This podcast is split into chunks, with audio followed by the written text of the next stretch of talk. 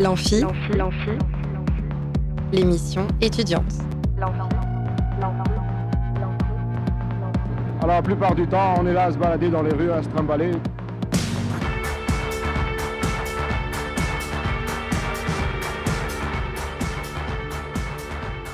Bonjour et bienvenue dans l'Amphi, l'émission étudiante sur Radio Alpa. Aujourd'hui, on va parler culture scientifique et musique avec l'association Ramdam qui donne des conférences-concerts en partenariat avec Le Mans Université et Le Mans Métropole. Pour en parler, je reçois donc Léonie Husdé, chargée des relations publiques de Ramdam, euh, le réseau amical des acousticiens du Mans. Bonjour. Bonjour. Alors, ils nous expliqueront, euh, enfin, elle nous expliquera, pardon, en quoi cela consiste et où et quand ça a lieu pour que vous puissiez vous plonger dans la recherche universitaire, tout en passant un moment très sympa. Puis nous écouterons la chronique cinéma de Maxime. Mais c'est parti tout de suite pour notre invité du jour. Plus on est de fou et plus on rit. Là où ça devient grave, c'est quand on est plus on est de fou et plus on s'emmerde. Léonie Ugdé, vous êtes chargée des relations publiques pour l'association Ramdam. Alors pour commencer, est-ce que vous pourriez simplement nous présenter ce qu'est Ramdam? Ramdam, alors Ramdam, c'est le réseau amical des acousticiens du Mans, donc une association euh, par des acousticiens, pour des acousticiens, mais pas que. On réalise également des actions de médiation scientifique à destination du coup du grand public pour euh, faire en sorte que la recherche ne soit pas finalement quelque chose d'obscur, mais mm. ouvert à tous, euh, sortir un peu la science des laboratoires et la mettre pour le grand public. Alors c'est un objectif de, vulgarisation du coup? Exactement, c'est un objectif de, vulgariser la science. Pourquoi pas même créer des vocations mm.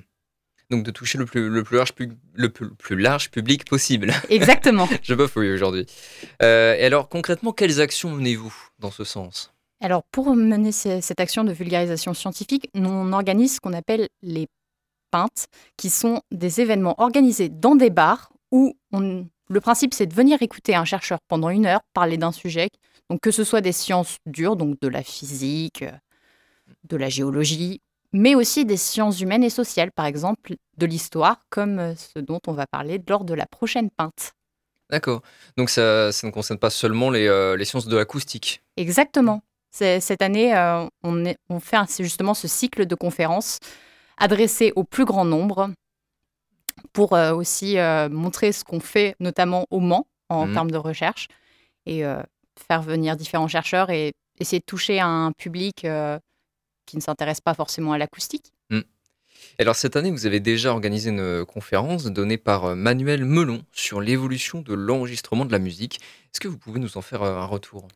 Alors cette première conférence, on l'a fait justement sur le domaine de l'acoustique mmh. pour, euh, lancer, pour lancer cette année. Euh, cette conférence euh, a été très appréciée. On, on, avait à la fois des étudiants, mais aussi des personnels et des gens, des gens de l'extérieur qui sont venus écouter justement pendant une petite heure ce chercheur, du coup Manuel Melon, parler de l'évolution de l'enregistrement. Puis après, ce qu'on a organisé, c'est une jam où les gens ont pris plaisir à, à venir jouer différents, différents morceaux. Et alors, comment ça a évolué l'enregistrement de la musique? Vous pouvez nous en parler un peu ou vous maîtrisez pas très bien le sujet? C'est pas exactement mon domaine, mais euh, ça a évolué euh, au fur et à hmm. mesure des siècles. Bah, on connaît notamment, euh, on est passé de, on a retrouvé des, des, des vieilles façons d'enregistrer dans, je pourrais pas trop vous en dire énormément, mais notamment ce qui était fait déjà, on a retrouvé des, dans des fouilles archéologiques des des ah. éléments de l'Antiquité. Euh, ah oui, carrément. Bah, carrément. Et, mais, euh, ah oui, ça remonte à loin. ça remonte à loin. De toute façon, les gens ont toujours fait de la musique, donc mm. euh, on a toujours eu des différentes façons de la représenter et d'essayer de la, conserver. Mais, le plus, mais les enregistrements qu'on a aujourd'hui, c'est plutôt des enregistrements beaucoup plus récents, évidemment. Mm.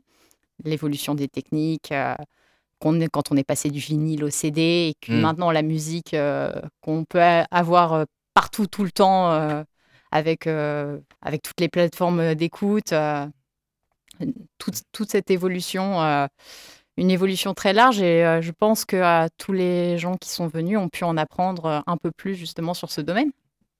Alors, quand vous dites des enregistrements qui datent de l'Antiquité, c'est pas, pas vraiment des enregistrements. Oui, c'est voilà, pas des, enregistrements sonores. Non, non, non, c'est plutôt des. Des transcriptions? plus, Voilà, plutôt des transcriptions. D'accord, ça marche. Alors, mais du coup, c'est pour un autre type de conférence que vous êtes venu nous parler aujourd'hui. Vous, l'avez, vous en avez parlé, c'est les conférences concerts. Euh, alors, en quoi ça consiste? Est-ce que vous pouvez nous en parler plus en détail? Alors, le concept des conférences concerts, il est, il est tout bête, il est tout simple. Pendant une heure, un chercheur va venir parler de, de ce qu'il fait, de, de son domaine d'activité. Et puis après, un groupe, euh, notamment, on a un partenariat avec Superformat pour faire D'accord. venir euh, jouer des, des différents groupes, va, vont pouvoir se produire de telle sorte à avoir une soirée à la fois euh, scientifique, Mm. mais euh, prouver que les sciences, c'est pas non plus. euh, on n'a pas besoin d'avoir une conférence de deux heures complètement cadrée dans où c'est pas possible de, de discuter. Vraiment, l'idée, c'est qu'il y ait un échange entre, les, entre le grand public et justement les chercheurs qui viennent euh, pour euh, justement cet objectif d'ouvrir la science. Mm. Et alors, pourquoi cette volonté de, de faire ça dans des bars? Tout simplement, euh, cette, cette volonté de faire ça dans des bars, euh, tout simplement pour aussi toucher un, un public qui ne viendrait pas forcément sur une conférence euh, très très classique. Mm. euh, dans un amphithéâtre. Exactement. C'est voilà, c'est toucher un public qui ne viendrait pas forcément et puis faire un événement convivial. Ouais, c'est ça. Euh, nous organisons également au mois de mai l'événement Pint of Science, qui est un événement européen où euh, justement le principe c'est d'écouter autour d'une pinte un chercheur pendant une heure. Et euh, nous avons, on l'a déjà organisé cette année en 2023, on le réitère en 2024. Et euh, nous avons vu que ce concept avait beaucoup plu, donc on s'est dit bah, pourquoi pas. Mm. Pourquoi pas essayer de, de créer justement un cycle de conférences euh, Mm. ouvert à tous, accessible à tous, pour justement voilà ouvrir les sciences. Donc, avec le bar, il y a l'idée d'instaurer un cadre plus accueillant que. euh, voilà le cadre universitaire, quoi. euh, voilà plus Mm. convivial, plus euh, peut-être plus chaleureux, mais mais voilà c'est vraiment l'idée de convivialité, de Mm. se retrouver euh, à tous les âges, de tous âges, que ce soit des étudiants, des des personnes d'un certain âge. Des, des actifs, tout le monde autour justement d'une petite conférence suivie d'un concert. Alors, la, la première conférence concert, elle a déjà eu lieu. C'était le 2 novembre, donc une conférence sur l'éco-acoustique, Exactement. suivie d'un concert de Nadja Noise. Euh, Est-ce que vous pouvez nous, nous en faire une petite euh, rétrospective? Comment ça s'est passé? Alors cette conférence, de- tout comme la conférence qu'on a organisée euh, au mois d'octobre, ça a beaucoup plu. euh, on- même que pendant les vacances scolaires, euh, justement, on, se posait la question de est-ce qu'on aurait finalement du public? Parce que c'était pendant les vacances scolaires et finalement on a remarqué qu'on avait du public, on avait Mm. quelques étudiants, mais on avait surtout du, un public euh, qui n'était pas forcément étudiant et qui a pris plaisir pendant cette, euh, à écouter cette conférence et puis ce concert qui était très sympathique. Alors, qu'est-ce que c'est l'éco-acoustique L'écoacoustique. Alors, euh, justement, euh, ça peut être notamment mesurer euh, l'impact de l'homme sur l'environnement, sur euh, la pollution sonore, le concept de pollution Ah, sonore. et le- le- cette conférence sur l'écoacoustique est, venue- est revenue sur un projet appelé Silent Cities, qui a été fait pendant le confinement, où justement on- des, des gens un peu partout dans le monde ont pu faire des enregistrements qui ont, qui ont permis de mesurer euh, l'impact de l'homme euh, sur son environnement sonore notamment.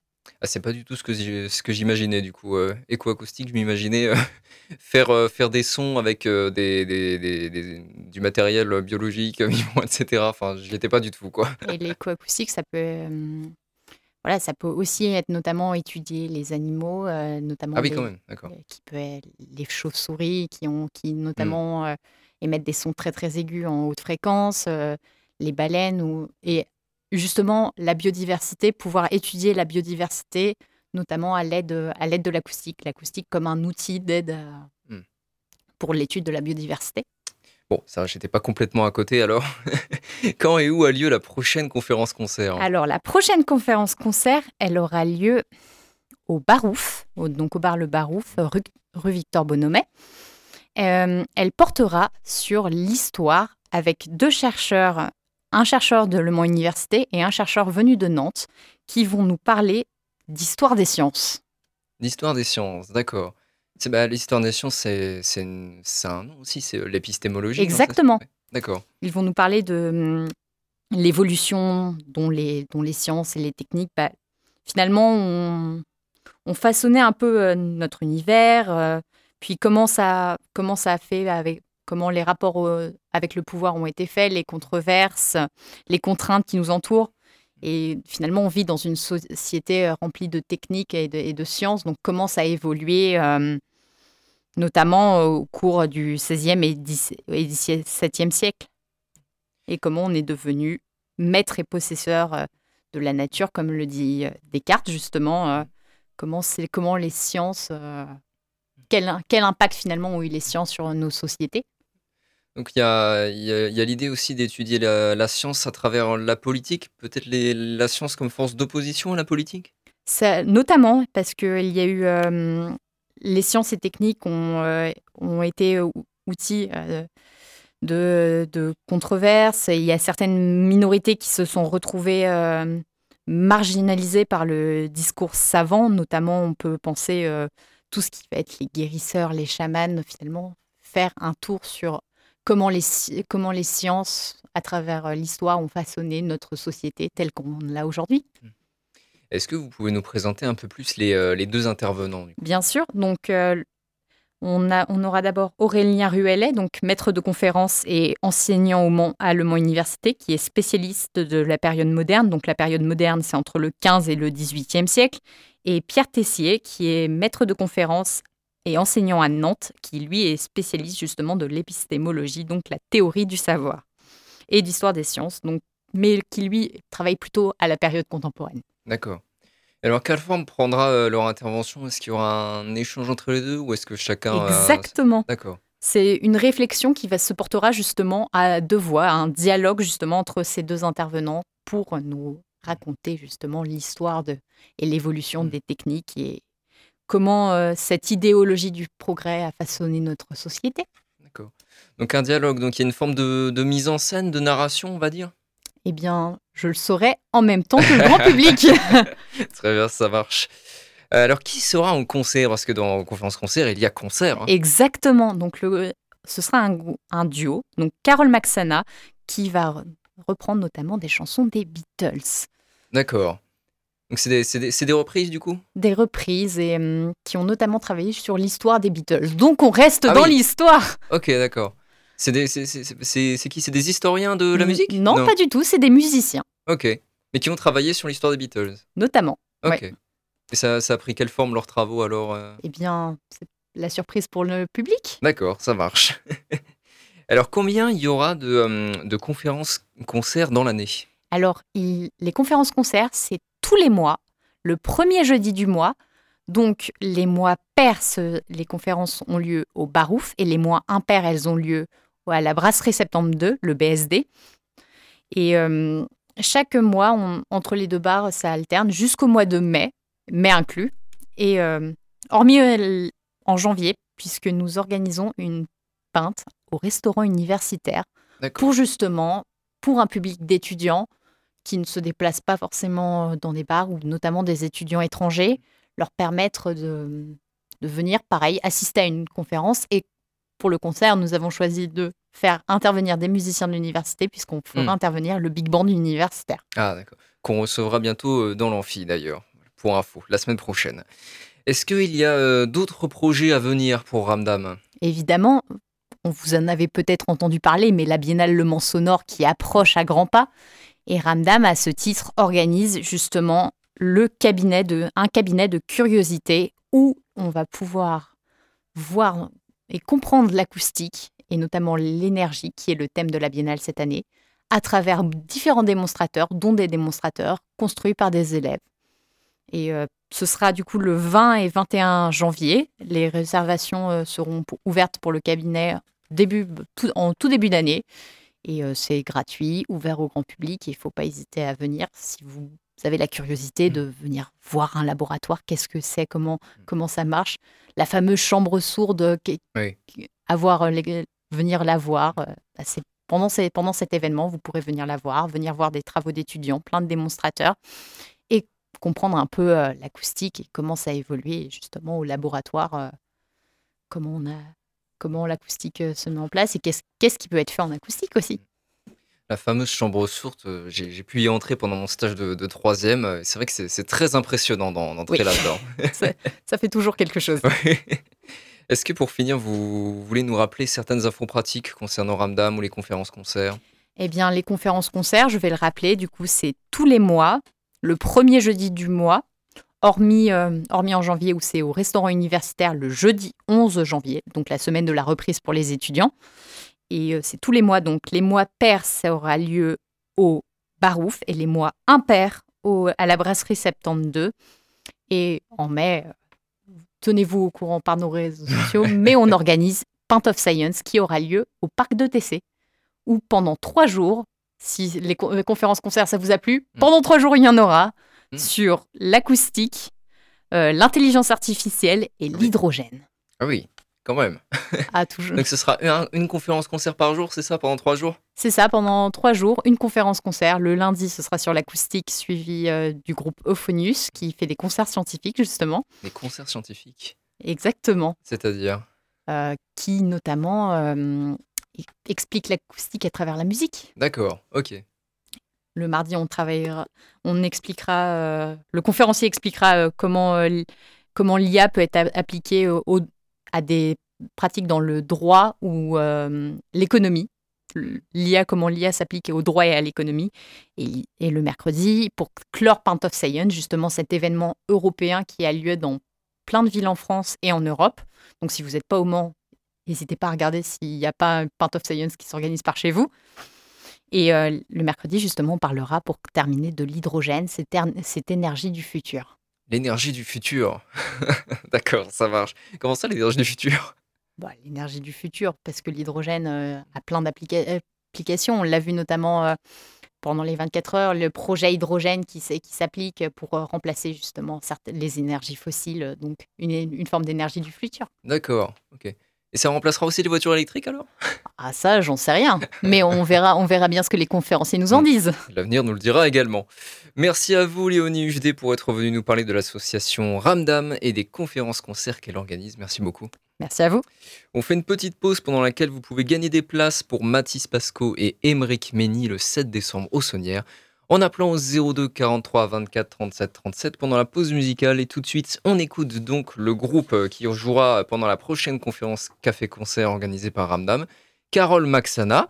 euh, donc qui jouera le 7 décembre à la conférence café, à la, à la conférence concert de Ramdam.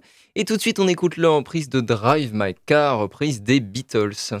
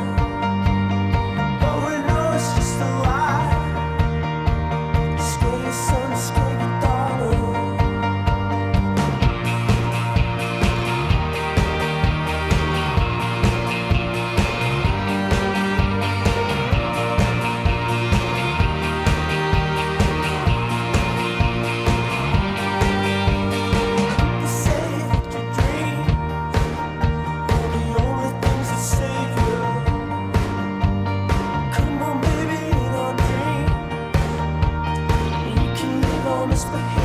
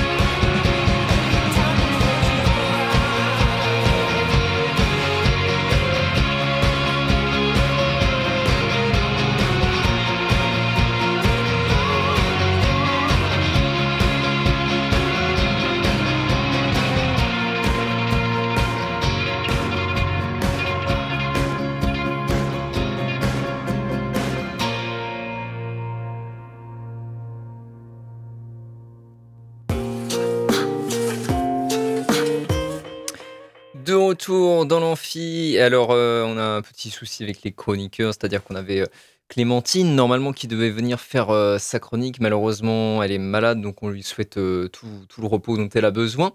Et Maxime a un contretemps, donc en l'attendant, on va, on va se réécouter un extrait de l'interview de Mathieu Houdan, qui est libraire à Tuar, et qui nous parlait de la rentrée littéraire 2023. Plus on est de fou et plus on rit. Là où ça devient grave, c'est quand on est plus on est de fou et plus on s'emmerde.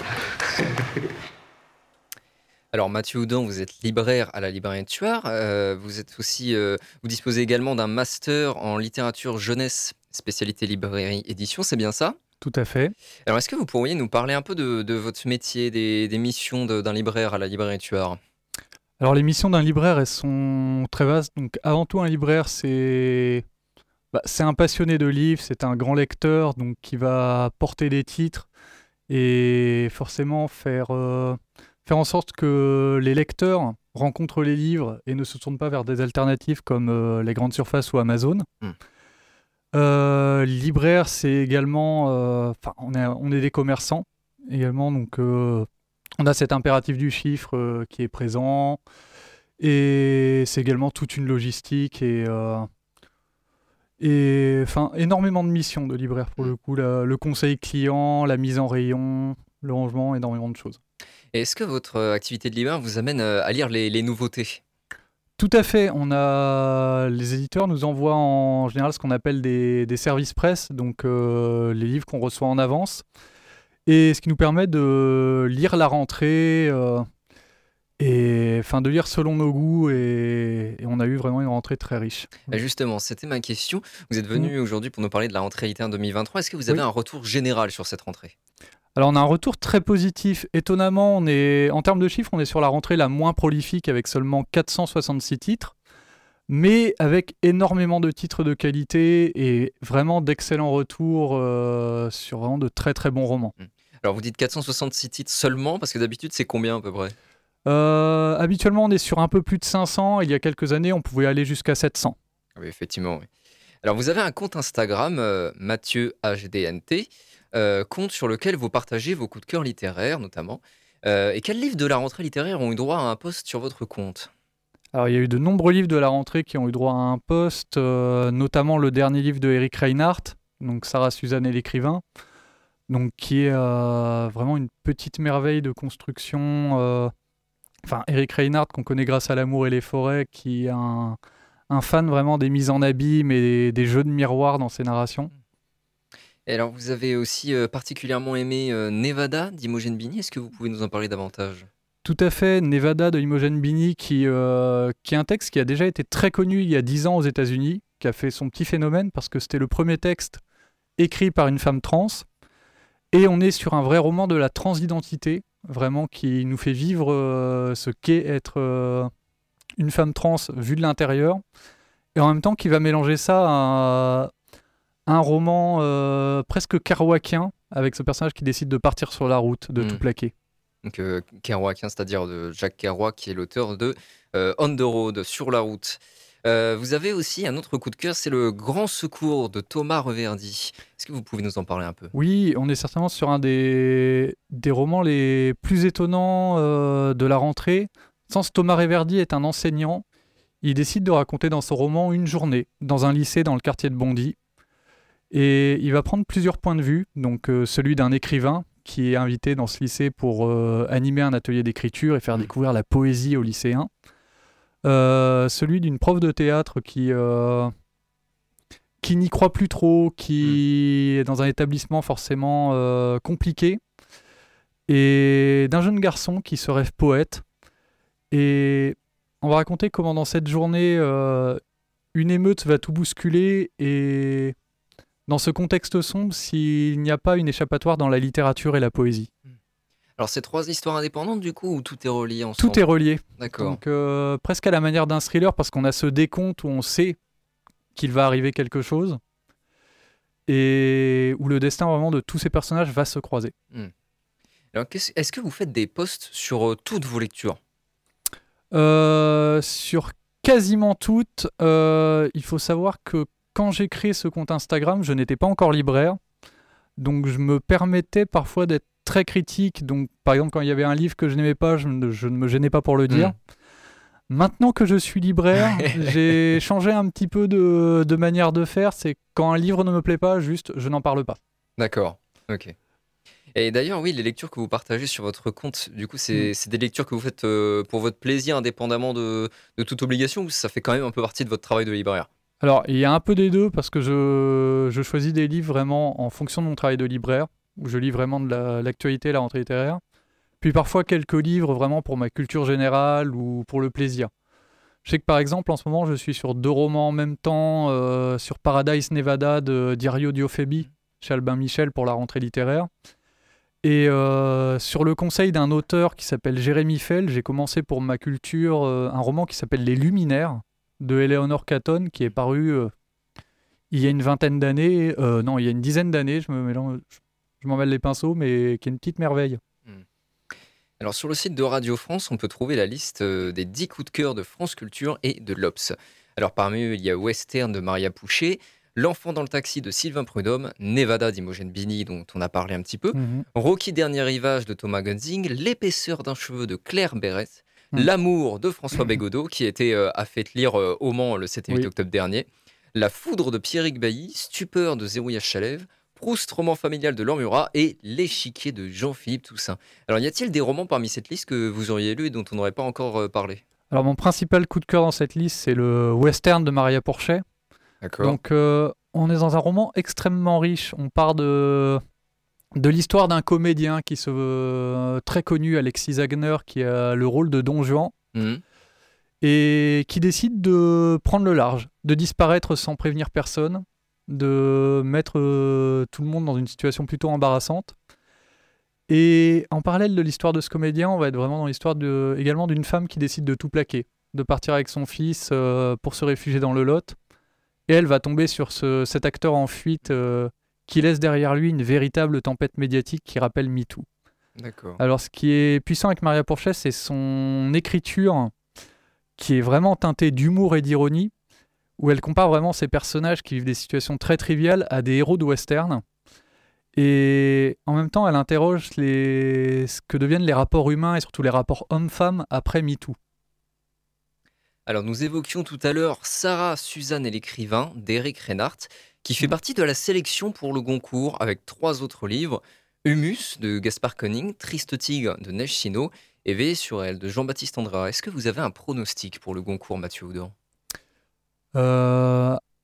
alors, à ce stade, j'en- j'entends énormément de bien au sujet du Veiller sur elle de Jean-Baptiste Andrea, mais je, je vais miser honnêtement sur Eric Reinhardt et Sarah Suzanne et l'écrivain. Qui est un de vos coups de cœur de la rentrée Parce littéraire, on le que-. On est vraiment dans un, avec Sarah Suzanne et l'écrivain, dans un roman fort. L'histoire d'une euh, d'une femme qui va se confier sur son vécu, un, un vécu assez banal finalement. C'est, elle se laisse délaisser par son mari, elle va décider de partir. Et tout ne va pas se passer comme prévu. Elle décide de raconter ça à cet écrivain, et l'écrivain va commencer à injecter ce qui fait la littérature dans ce réel banal. Et finalement, Eric Reinhardt, il va, il va construire un véritable euh, enfin, roman qui est un, sur le pouvoir que la littérature a de transformer le réel Mm. et de le rendre plus romanesque. Et donc vous dites, oui, ça rentre dans une logique qu'on connaît déjà d'Éric Reinhardt, de mise en abîme, de Mm. réflexion au miroir, tout ça. Euh. Est-ce qu'il y, a- il y a un côté un peu, euh, on va dire, euh, méta-littéraire chez Éric Reinhardt? Oui, on sent qu'il s'amuse énormément là-dessus parce que autant ces personnages, Sarah et son double littéraire Suzanne, sont nommés, l'écrivain n'est jamais nommé et on se demande si, si Eric Reinhardt se projette pas lui-même dans ce personnage, euh, mais qu'il entretient quand même le doute jusqu'au bout. Hmm. Euh, en tant que libraire Mathieu Houdan, euh, quel roman de la rentrée littéraire finalement conseilleriez-vous absolument? Euh, à question épineuse.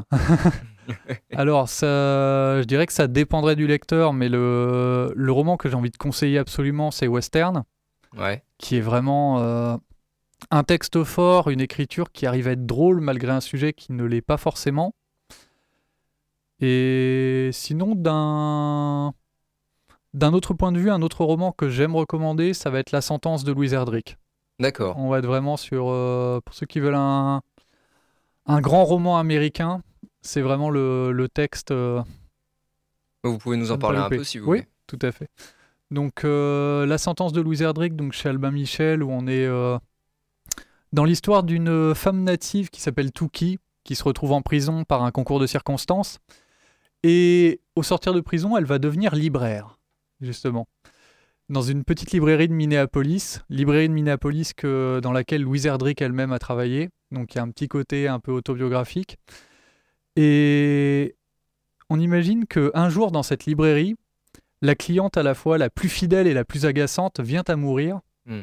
mais ne quitte jamais vraiment la librairie et Touki voit son fantôme qui fait tomber des livres et qui essaie de lui faire passer des messages. Hmm. Donc il y a un petit côté baroque euh, assez plaisant dans ce roman euh, qui traite à la fois également des fantômes de l'Amérique euh, parce qu'on est à Minneapolis, on va évoquer notamment les meur- le meurtre de George Floyd, le mouvement Black Lives Matter. D'accord. Donc c'est vraiment sur un grand roman sur les fantômes de l'Amérique Ouais. et Donc c'est du fantastique, mais très ancré quand très même sur très un léger contexte. coup. Ouais, d'accord. Oui, c'est tout en finesse, quoi. Mm, tout à fait. Alors la rentrée littéraire, ça, ça continue jusque début novembre. Est-ce qu'il y a des nouvelles parutions que vous attendez particulièrement? Euh, alors celle que j'attendais le plus vient de paraître, c'est le nouveau Patrick Modiano, donc euh, la danseuse, Ouais. qui fait partie de ma pile à lire et où j'ai Mm. vraiment de très très grosses attentes. Bah, Louis Groux en parle Mm. euh, dans son intervention qu'on va écouter tout à l'heure. Euh, Vous pourrez me dire ce que vous en pensez. J'ai hâte d'entendre ça. Alors restez avec nous, après une petite pause, on écoutera euh, l'intervention de Louis Roux.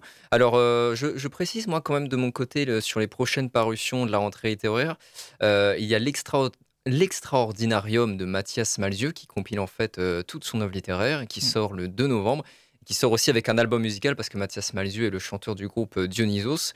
Donc euh, au niveau album musical, ce sera un album de, reprises de leurs plus grandes chansons avec euh, plein de featuring, euh, ça va être pas mal. Et côté BT, on a le tome 7 de Black Sad qui sort le 3 novembre. hein, Black Sad BD mythique pour ceux qui connaissent un peu le monde de la BD. Et pareil, le tome 9 de La Guerre des Lulus le 15 novembre. Voilà, donc de bonnes sorties en BD.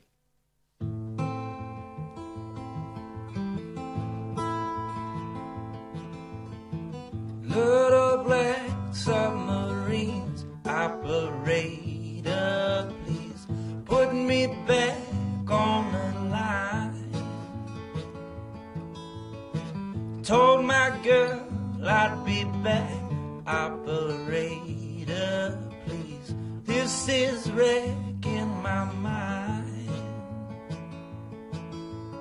Oh, can it be? The voices calling me, they get lost and out of time. I should have seen it glow, but everybody knows that a broken heart is blind. That a broken heart is blind.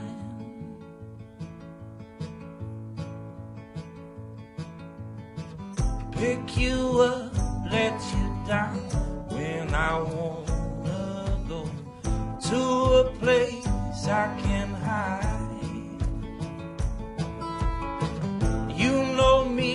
I had plans, but they just disappear to the back of my mind. Oh, can it be? The voices calling me, they get lost and out of time.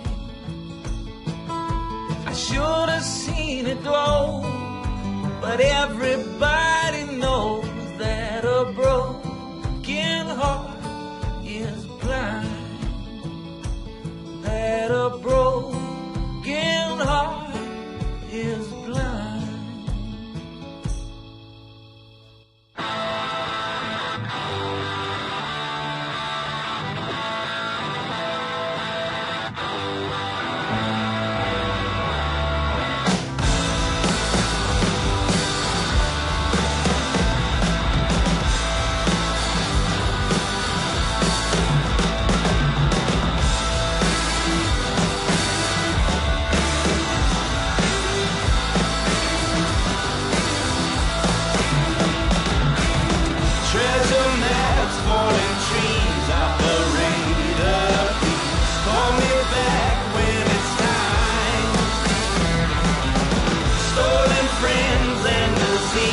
Papa.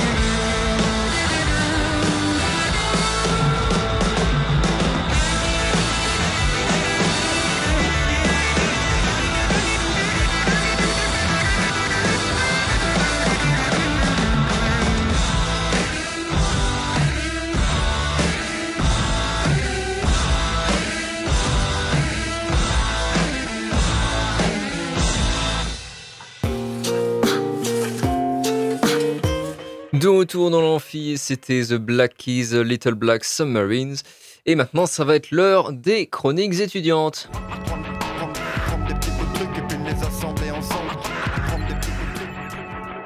Et on est avec Maxime pour sa chronique cinéma. Salut Maxime. Salut. Vas-y, je t'en prie, on t'écoute. Donc euh, bonsoir à tous. Ce soir au programme euh, un film de SF français en animation, un blockbuster historique signé Ridley Scott et un drame français avec Virginie Efira. On commence tout de suite avec Mars Express réalisé par Jérémy Perrin.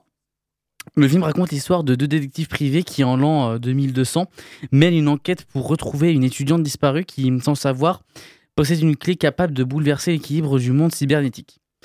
Le film est incroyable, avec son, avec son animation punk, ses personnages en couleur et attachants, ainsi que des scènes d'action rafraîchissantes. C'est vrai que hum, c'est un film qui était pas qui était assez attendu, sachant que on, a souvent considéré que c'était un film. euh, enfin, on disait souvent, les les spectateurs disant enfin un film de SF français, alors que Mm. c'est pas le premier et ce sera pas le dernier, sachant que ça remonte à dans les presque dans les débuts du cinéma. et, euh, et du coup, bah, effectivement, c'est très rafraîchissant, ça fait du bien, c'est émouvant, c'est complexe, c'est tout ce qu'on doit voir, même si malheureusement le film fait un peu une plantade actuelle avec euh, très peu d'entrées, euh, mal- malheureusement. Ah. Mais euh, j'espère que euh, le film va pouvoir se rattraper plus tard, euh, si ce n'est, j'espère même encore maintenant que les gens pourront continuer à aller le voir et, et, si- et se passionner pour ça. Et donc il y a Virginie Efira dans le film? Ah non, pas dans celui-là. Parce que là, ça, c'est un film d'animation. Mais c'est- il y a Ah. un autre- il y, a un autre film qui va arriver, que je vais parler un, un peu plus tard, avec Virginie Fira. D'accord. Non, là, là le doublage, c'est un- c'est c'est une animation. Il y a Mathieu Amalric et Léa Drucker. D'accord. Voilà. Ok. Donc, euh, des voix quand même tout aussi, euh, tout aussi agréables à écouter. dis- qui, euh, tu qui disais tout à bien l'animation. Tu disais tout à l'heure l'espace cybernétique. Euh, oui, parce que, euh, parce que euh, ça se passe en fait, c'est avec des, des, des, des androïdes, des, des robots, des androïdes. Ah euh, d'accord, ok. Ouais. Et euh, c'est voilà, c'est euh, les robots veulent à un moment donné hein, veulent le- leur liberté et ils ont euh, les moyens euh, ils ont les moyens d'y arriver avec euh, un espèce de, de, de clé, une espèce de comme une espèce de code source qui a été découvert par une étudiante, une étudiante qui a qui sans le savoir en fait a a permis à un robot de de à ses yeux pouvoir être libre, de Mm. pouvoir être libre alors que bah, ils sont toujours été ils ont toujours été contrôlés. Et euh, du coup, il y a deux détectives privés qui sont, qui sont à la recherche de la- de l'adolescente Mm. euh, pour, euh, pour sa vie et puis aussi pour empêcher un, un complot et une catastrophe, une catastrophe à l'échelle planétaire. Ça marche. Donc, ensuite, on enchaîne avec Napoléon de Ridley Scott, l'un de ses fi- l'un des films de sa carrière qui a probablement le plus divisé la critique comme le public. Mm. Au- en témoignent toutes les, tous les critiques euh, qui disent, euh, tous euh, les pro-Napoléon, notamment les extrêmes droites, coucou extrême droite, qui, qui disent Ouais, c'est un scandale, ça, ça correspond pas du tout à ce qu'était Napoléon. C'est une fiction, les gars, on se détend. Oui, on pourrait effectivement, même si c'est une fiction, on pourrait un petit peu pester sur le fait qu'ils auraient au moins pu respecter le fait que qu'ils auraient pu prendre un acteur français, que la, que Joséphine de, de Beauharnais et, et ils auraient pu prendre une actrice plus âgée.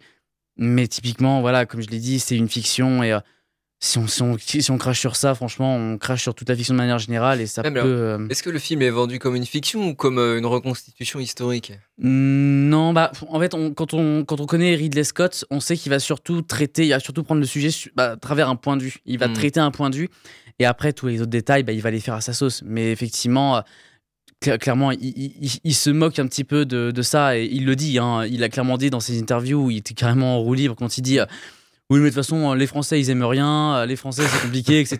Lâchez-moi la grappe, c'est une fiction. Il a pas tort sur certains points, mais je reconnais, je reconnais que sur certains détails, je reconnais que ça aurait pu, euh, ça peut embêter les historiens ou même des. Voilà. Je reconnais que ça peut un petit peu embêter. Mais c'est vraiment pas là-dessus que je me suis arrêté à partir du moment où on s'en sait un petit peu et qu'on et qu'on sait qui est le bonhomme. Je me, je me suis pas trop arrêté là-dessus.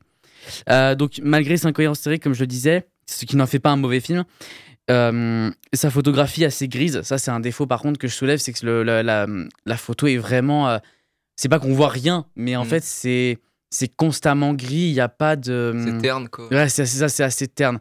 Après, c'est une, une relecture historique de l'époque assez vieille, donc je pourrais comprendre, mais ça peut un petit peu poser problème. Et moi, c'est vrai que je me suis dit, ouais, c'est vrai que c'est un peu lourd, c'est un peu lourd là-dessus. Euh, mais c'est- pas ces derniers déjà c'était un petit peu ça Ridley Scott. Mais ça ça gênait pas trop dans le dernier duel. Là ça peut un petit peu pêcher. Euh, cependant par contre euh, ça c'est comme par contre ça c'est l'habitude de Ridley Scott. Il nous offre des batailles mais spectaculaires et Mm. ça ça a toujours été le cas.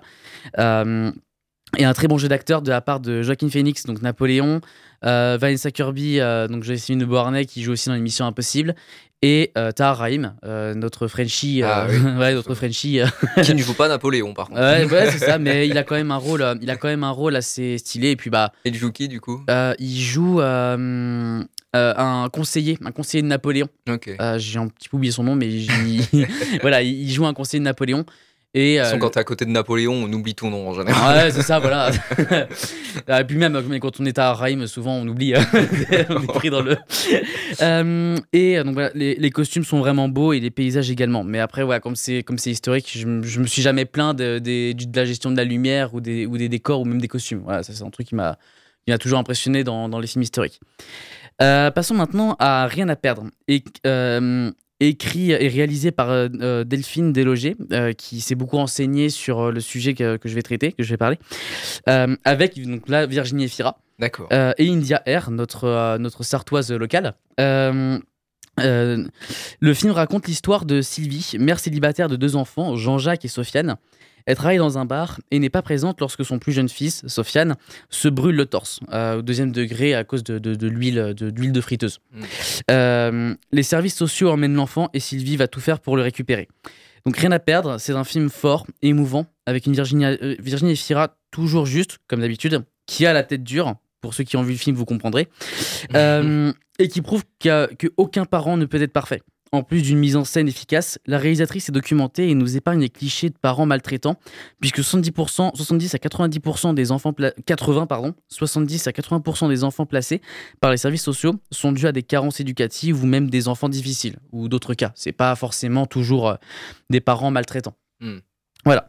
Donc euh, j'ai pas grand chose à dire de plus à part que ouais c'est un, un film qui est très bien. C'est c'est parfois difficile à voir, pas parce que c'est violent, mais parce qu'on est on veut, on veut que le personnage euh, gagne en fait, on veut qu'elle, euh, pas qu'elle survive, mais on veut qu'elle récupère ses enfants parce qu'on sait qu'elle y était pour rien, et que, c'est juste une- un incident, un incident bête comme il peut en y en avoir euh, des milliers. Et euh, si tous les enfants étaient placés à cause de ça, Hmm. il y aurait plus beaucoup de parents qui ont des enfants quoi. C'est vraiment, c'est vraiment compliqué quoi. Donc euh, voilà, c'est un thème qui est fort, c'est un thème qui est un peu dur, mais c'est, hum, il y a beaucoup de tendresse, c'est amené très justement, c'est beaucoup de justesse et euh, beaucoup d'humanité, avec une petite pointe d'humour qui est très peu présente, mais quand elle est là, on, on le voit, enfin ça, ça se ressent. Donc euh, ouais, je recommande vivement ce film. Comme euh, là pour le coup, c'est vraiment un euh, des trois films que j'ai cités, c'est vraiment des hum, trois films que je conseille ardemment parce que d'habitude je conseille au moins un mauvais film, mais là j'en ai pas vu. Ah bah, super. Mm. Bah, merci beaucoup pour ta chronique, Maxime. C'était génial. On va, se... on va finir cette émission avec euh, la musique que tu as choisie Elvis Presley, Can't Help Falling in Love.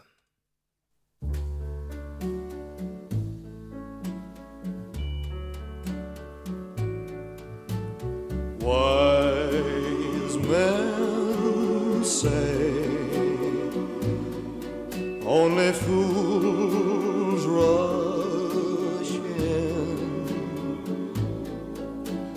but I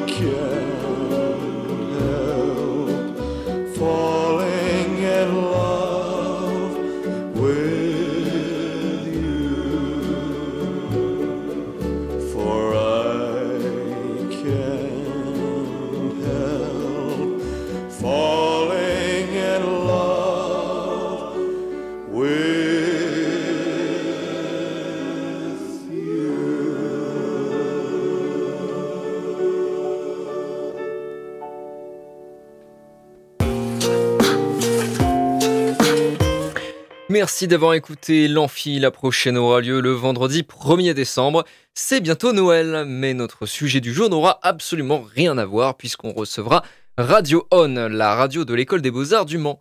Ils nous présenteront leur radio, ce qu'il s'y passe, ce qui s'y cause et pourquoi est-ce qu'il faut absolument les écouter. À bientôt dans l'Amphi. C'était l'Amphi. L'émission étudiante. Étudiante.